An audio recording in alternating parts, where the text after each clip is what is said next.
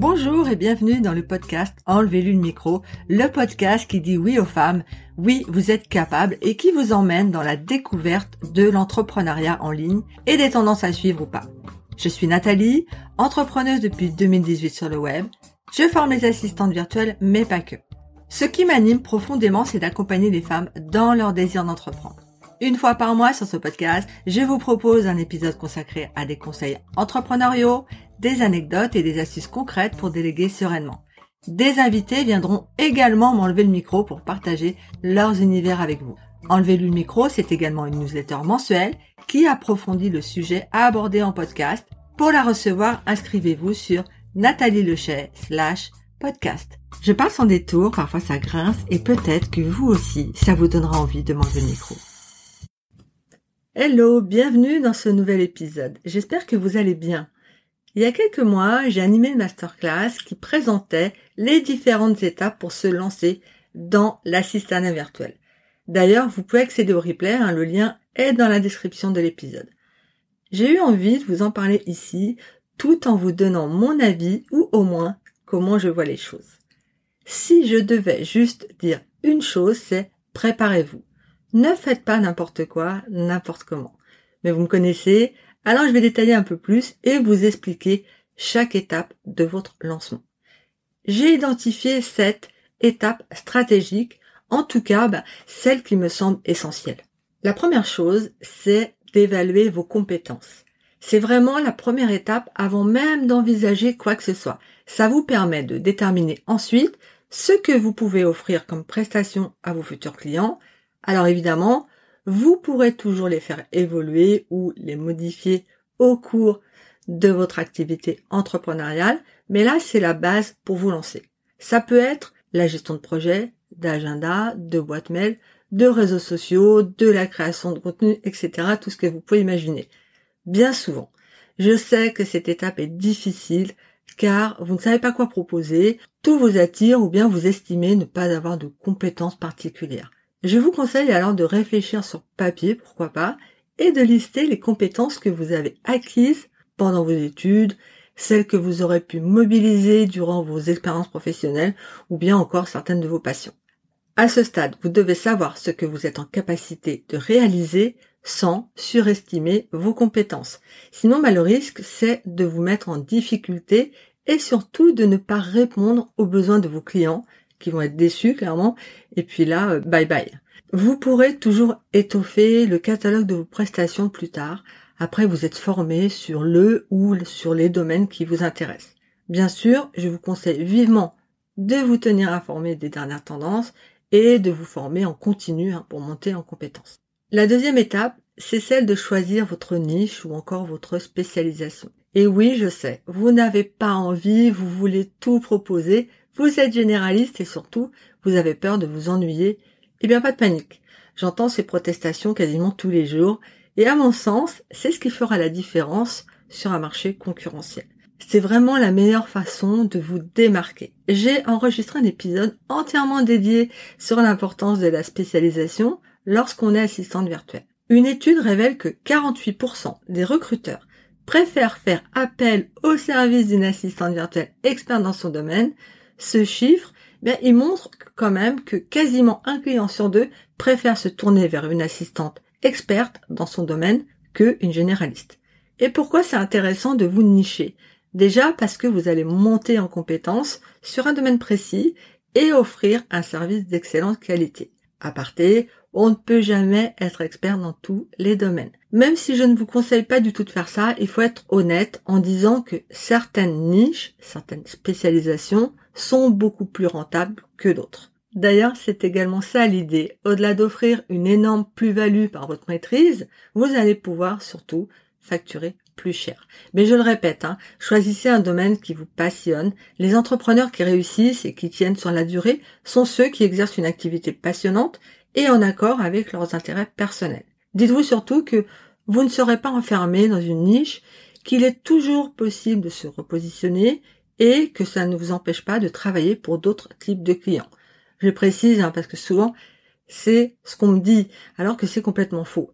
D'ailleurs concernant les clients qui vous auront contacté pour un besoin spécifique, il y a de grandes chances qu'il vous confie d'autres missions connexes. La troisième étape, c'est l'étude de marché. Réaliser une étude de marché. Oui, je sais, vous n'aimez pas, ça saoule, à quoi bon?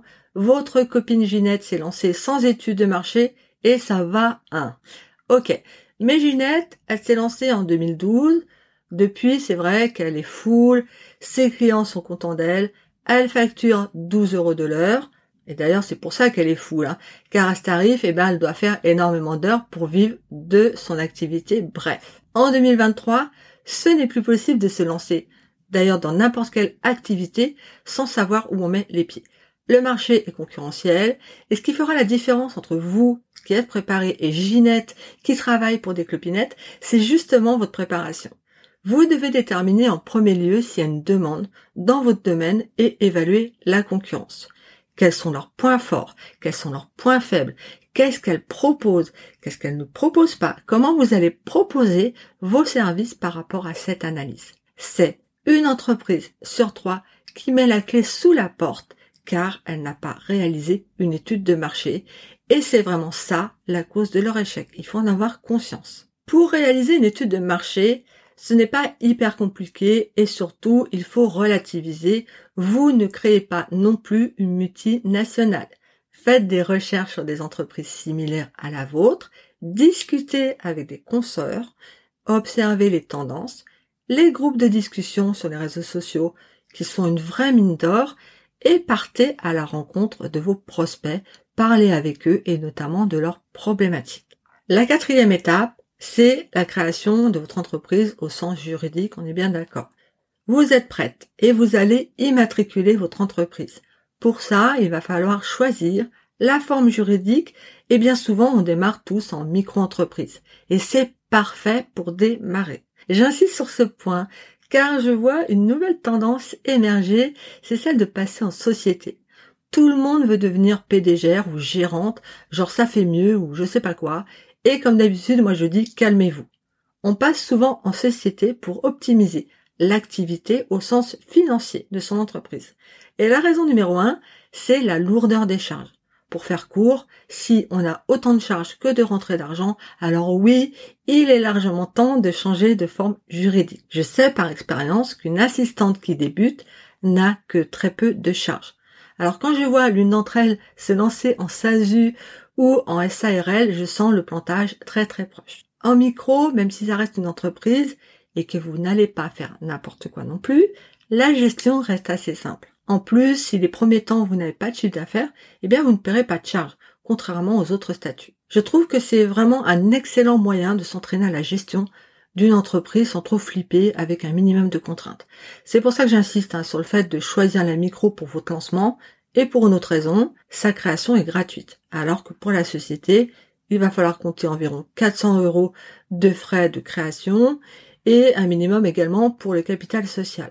Un autre point à ne pas négliger, si finalement l'entrepreneuriat c'est pas fait pour vous, c'est pas votre truc, eh bien radier une micro c'est gratuit, c'est simple et c'est rapide, ce qui n'est pas du tout le cas pour une société. Les démarches pour créer votre micro-entreprise, elles se font en ligne, en quelques minutes, c'est fait. Bon, parfois, la validation, euh, ça traîne un peu, mais ça, ce sont les joies de l'administration française et vous découvrirez bien assez tôt les URSAF et leur mode de fonctionnement que je qualifierais d'aléatoire. Une fois cette démarche faite, bravo, bah, vous êtes une chef d'entreprise. Commence alors pour vous la joie des livres de recettes, des devis, des factures et bien sûr de ne pas oublier de protéger votre activité avec des conditions générales de vente bien cadré. Je le précise hein, parce que je m'aperçois que beaucoup de personnes pensent que c'est une option et le jour où il y a un souci, bah, c'est trop tard. La cinquième étape, c'est déterminer vos tarifs et ça, je sais que c'est là que ça se complique pour vous. Vous allez décider combien vous allez facturer pour vos services en fonction de vos compétences, de votre expérience et de votre expertise. Et ça, c'est dur, hein Oui, je sais. C'est le principal sujet sur lequel les assistantes me contactent pour un accompagnement individuel. Et en toute transparence, ce n'est pas dans un épisode de podcast que je vais répondre à vos demandes personnelles. C'est impossible. Par contre, je vais vous donner quelques conseils pour y parvenir. Ce qu'il faut bien comprendre, c'est que vous allez devoir pouvoir vivre de votre activité et pour ça, eh bien, ne pas oublier que pour chaque euro encaissé, une partie part dans les caisses de l'État. Et ça, c'est souvent occulté Alors, quand vient le temps des URSAF, eh bien, ça peut faire mal. Vous allez devoir fixer des tarifs compétitifs, mais ça veut dire quoi? Ça ne veut pas dire casser le marché avec des tarifs low cost. Ça veut dire que le client en aura pour son argent, si je dois résumer. Il faut qu'il estime que oui, par exemple, vous n'étiez pas la moins chère, mais le service est tellement qualitatif et à la hauteur de ses espérances que oui, ça vaut le coup. Ok, là je résume très rapidement, c'est un peu l'idée. Hein. Je vais également préciser un point. Dire que de pratiquer des tarifs viables ou pertinents, ça veut dire qu'ils sont viables ou pertinents pour vous. Comparer les tarifs de Ginette et de Gertrude vous aidera à sentir la tendance, on est bien d'accord. Cependant, cela ne veut pas dire qu'il faudra vous aligner avec elle. Surtout rappelez-vous que Ginette travaille comme une folle pour à peine un SMIC, ok? En 2020, le tarif horaire moyen d'une AV, d'une assistante virtuelle, est environ 40 euros de l'heure. Depuis, bah oui, le coût de la vie a augmenté, mais il y a plein de nouvelles Ginettes qui se sont installées et qui sont prêtes à accepter n'importe quoi pour gagner 5 ou 10 euros. C'est d'ailleurs un problème mineur, même si je râle régulièrement contre ces pratiques. Clairement, il y a peu de chances que ces assistantes, low cost pour pas dire, durent très longtemps. La qualité de leur service laisse clairement à désirer et un client qui se fera avoir une fois ne reviendra pas vers elle. De plus, ces personnes n'ont aucune perspective d'évolution. Leur vision entrepreneuriale, elle se limite à la fin de la semaine et encore je suis gentille, et elles n'ont aucune prise de hauteur sur leur activité et donc, eh bien, elles n'agitent pas en conséquence pas de crainte donc à avoir de côté, du côté de cette concurrence qui n'en est pas une, vraiment. Je vais vous donner quelques conseils pour déterminer vos tarifs. Lors de votre étude de marché, c'est quelque chose que vous avez dû relever. Vous allez sonder les tarifs généralement proposés dans votre domaine. Vous devrez prendre en compte vos différents coûts, vos abonnements, assurances, impôts, matériel, etc. Une fois que vous aurez déterminé votre tarif horaire, réfléchissez à des forfaits de prestations ou des packs. Ça peut être aussi dans l'idée de fidéliser votre clientèle. Revoyez régulièrement vos tarifs pour vous assurer que c'est toujours rentable pour vous, que vous êtes toujours compétitive sur le marché, bien sûr, et surtout au regard de votre expertise, qui peut-être a augmenté. Peut-être vous êtes monté en compétence. Je vous donne un dernier conseil sur ce point. Ne vous bradez pas. N'imaginez pas que vous aurez plus de clients car vous serez la moins chère déjà vous allez attirer absolument tous les rats de la terre et la plupart du temps, ce sont des personnes pénibles hein, qui parfois ont quelques problèmes pour régler vos factures ensuite. Un client normal, sérieux, verra un tarif très bas comme un red flag, c'est-à-dire comme une prestataire qui ne fait pas du travail de qualité, donc ben, il ne vous contactera pas. Dites-vous que si vous avez envie d'être prise au sérieux, comme une réelle chef d'entreprise, alors ne sous-estimez jamais la valeur de votre travail. Vous êtes une professionnelle avec les mêmes enjeux et les mêmes contraintes que votre client. Donc, bien agissez comme tel. Ce qui va déterminer votre crédibilité, et pas que d'ailleurs, c'est valable pour tout le reste, c'est votre attitude, votre posture. Si vous ne croyez pas en vous, en votre tarif, si vous n'osez pas les imposer, ça va se sentir et donc vous ne signerez pas de collaboration. La sixième étape, c'est trouver des clients.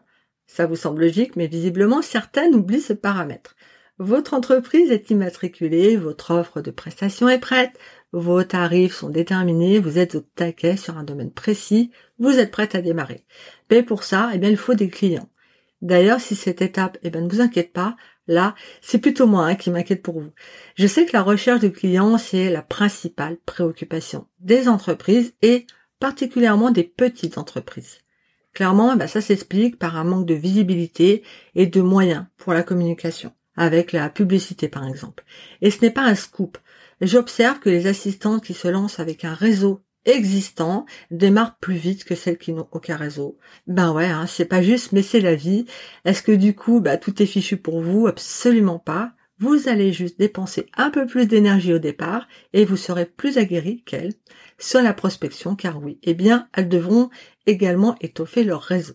Donc, faites tout de même le tour de vos connaissances, annoncez à tout le monde votre lancement, parlez de votre activité. Je vous assure que votre premier client, il se cache bien souvent là où vous n'auriez jamais cherché. Comme je vous le suggérais au début, les groupes de discussion peuvent être un bon levier pour développer votre réseau et donc toucher des clients potentiels. Ne négligez pas les appels découvertes et les interviews de clients idéal. Vous pourrez rencontrer des entrepreneurs qui n'ont jamais délégué. Et puis le jour où ils passeront à l'action, ils penseront certainement à vous en premier car un lien se sera créé. Vous pouvez également tenir un blog. Communiquer évidemment sur les réseaux sociaux, participer à des événements ou à des rencontres d'entrepreneurs, faire partie d'un club, activer vos connaissances, etc. Vous voyez que la liste est longue. Il faut réfléchir comme si vous construisiez une toile qui a pour but d'amener vos prospects vers vous. Pour résumer, vous deviendrez incontournable. Alors attention, hein, je ne vous dis pas de vous éparpiller dans tous les sens. Faites les choses stratégiquement et de manière efficace. Par exemple, si vous communiquez comme une acharnée sur Instagram alors que votre cible est sur LinkedIn, ça ne vous apportera rien. D'où la pertinence d'une étude de marché pour savoir où sont vos prospects. Et oui, je confirme, communiquer sur les réseaux sociaux, ça fonctionne, à condition de choisir le bon et de ne pas faire n'importe quoi. C'est près de 40 millions d'utilisateurs en France. Vous imaginez donc bien le potentiel de cette stratégie. Spoiler, non. Communiquer sur les réseaux ne veut pas dire vous montrer ou raconter votre vie. Perso, je ne le fais pas et ça fonctionne très bien. Ceux qui passent leur temps en story facecam ont certainement du temps pour le faire, comprendre et sont peut-être pas très occupés. Donc oui, trouver des clients, c'est essentiel, car pas de clients, pas de chiffre d'affaires. Personnellement, je préfère dire que vous allez mettre en place un ensemble de stratégies pour que ce soit les clients qui viennent à vous. C'est en tout cas ce que j'enseigne moi aux membres de ma formation. Dernier point sur cette étape. Et, pas des moindres, n'oubliez pas de recueillir les avis et les témoignages des clients précédents qui seront vraiment vos meilleurs atouts pour convaincre eh bien d'autres prospects. On arrive à la dernière étape et là, eh bien, je vais parler d'excellence. Misez sur l'excellence et je parle dans l'ensemble de votre activité. Pour cette dernière étape, je pourrais même ajouter exigence à excellence. Soyez exigeante dans votre travail. Ne laissez rien passer. Soyez attentive aux moindres détails. D'ailleurs, un de mes mantras, c'est l'excellence se cache dans les détails. Et c'est vrai. Vous croyez qu'un client va être ravi d'avoir un résultat à peu près ou un résultat moyen? Est-ce qu'il ne sera pas plutôt hyper satisfait d'avoir un travail précis, pointu, voire d'un niveau de qualité supérieur à ce qu'il attendait? Bah oui, et ça c'est pas un scoop, hein, qu'un client ravi est un client qui revient ou qui vous recommande. De nouveau, c'est votre attitude par rapport à la mission qui va faire la différence. Est-ce que vous vous projetez uniquement sur la fin de la mission en cours ou bien vous anticipez l'avenir en proposant mieux et donc l'éventualité d'une collaboration plus longue ou vous faire recommander par votre client? Voilà, on est OK, on est bien d'accord. C'est votre faculté à voir plus loin qui vous permettra de décrocher des nouvelles collabs et de plus en plus intéressantes en plus. Lorsque je parle d'offrir un excellent service à vos clients, ça signifie, eh bien, s'assurer de répondre rapidement aux demandes et aux questions, de leur fournir des mises à jour régulières sur l'avancement d'un projet, de livrer des résultats de qualité et de répondre à leurs besoins de manière professionnelle et précise. Vous verrez que je parle beaucoup de chiffres. Moi, j'aime bien m'appuyer sur des chiffres. Et on constate en moyenne que ce sont 60% des clients qui sont prêts à payer pour des services de qualité supérieure. Ça parle un peu quand même. Et oui, je suis d'accord, certains vont dire que c'est trop cher, blablabla, tout ce que vous voulez. Sauf que je vous assure que vous n'aurez pas envie de bosser avec ces personnes à l'éthique douteuse. Quelqu'un qui peut se permettre de déléguer, mais qui va gratter sur tout et qui marchande les tarifs des prestataires n'est pas un entrepreneur honnête, point. Et ce n'est souvent d'ailleurs que la partie visible de l'iceberg. Le reste est encore plus moisi. Donc, pour concrétiser mon discours, je vous donne quelques trucs. Évidemment, la rigueur est de mise, ne laissez rien passer, c'est un petit peu la base. Soyez proactive, anticipez les besoins de vos clients, surprenez-les en proposant des solutions inédites ou en anticipant un problème à l'avance par exemple. Personnalisez votre relation car tous les clients n'ont pas la même façon de fonctionner.